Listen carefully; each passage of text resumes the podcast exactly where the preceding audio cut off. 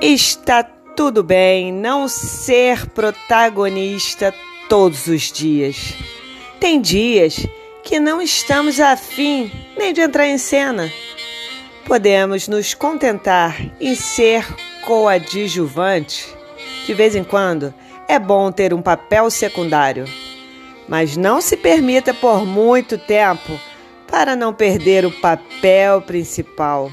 Lembre-se, seja você protagonista da sua vida.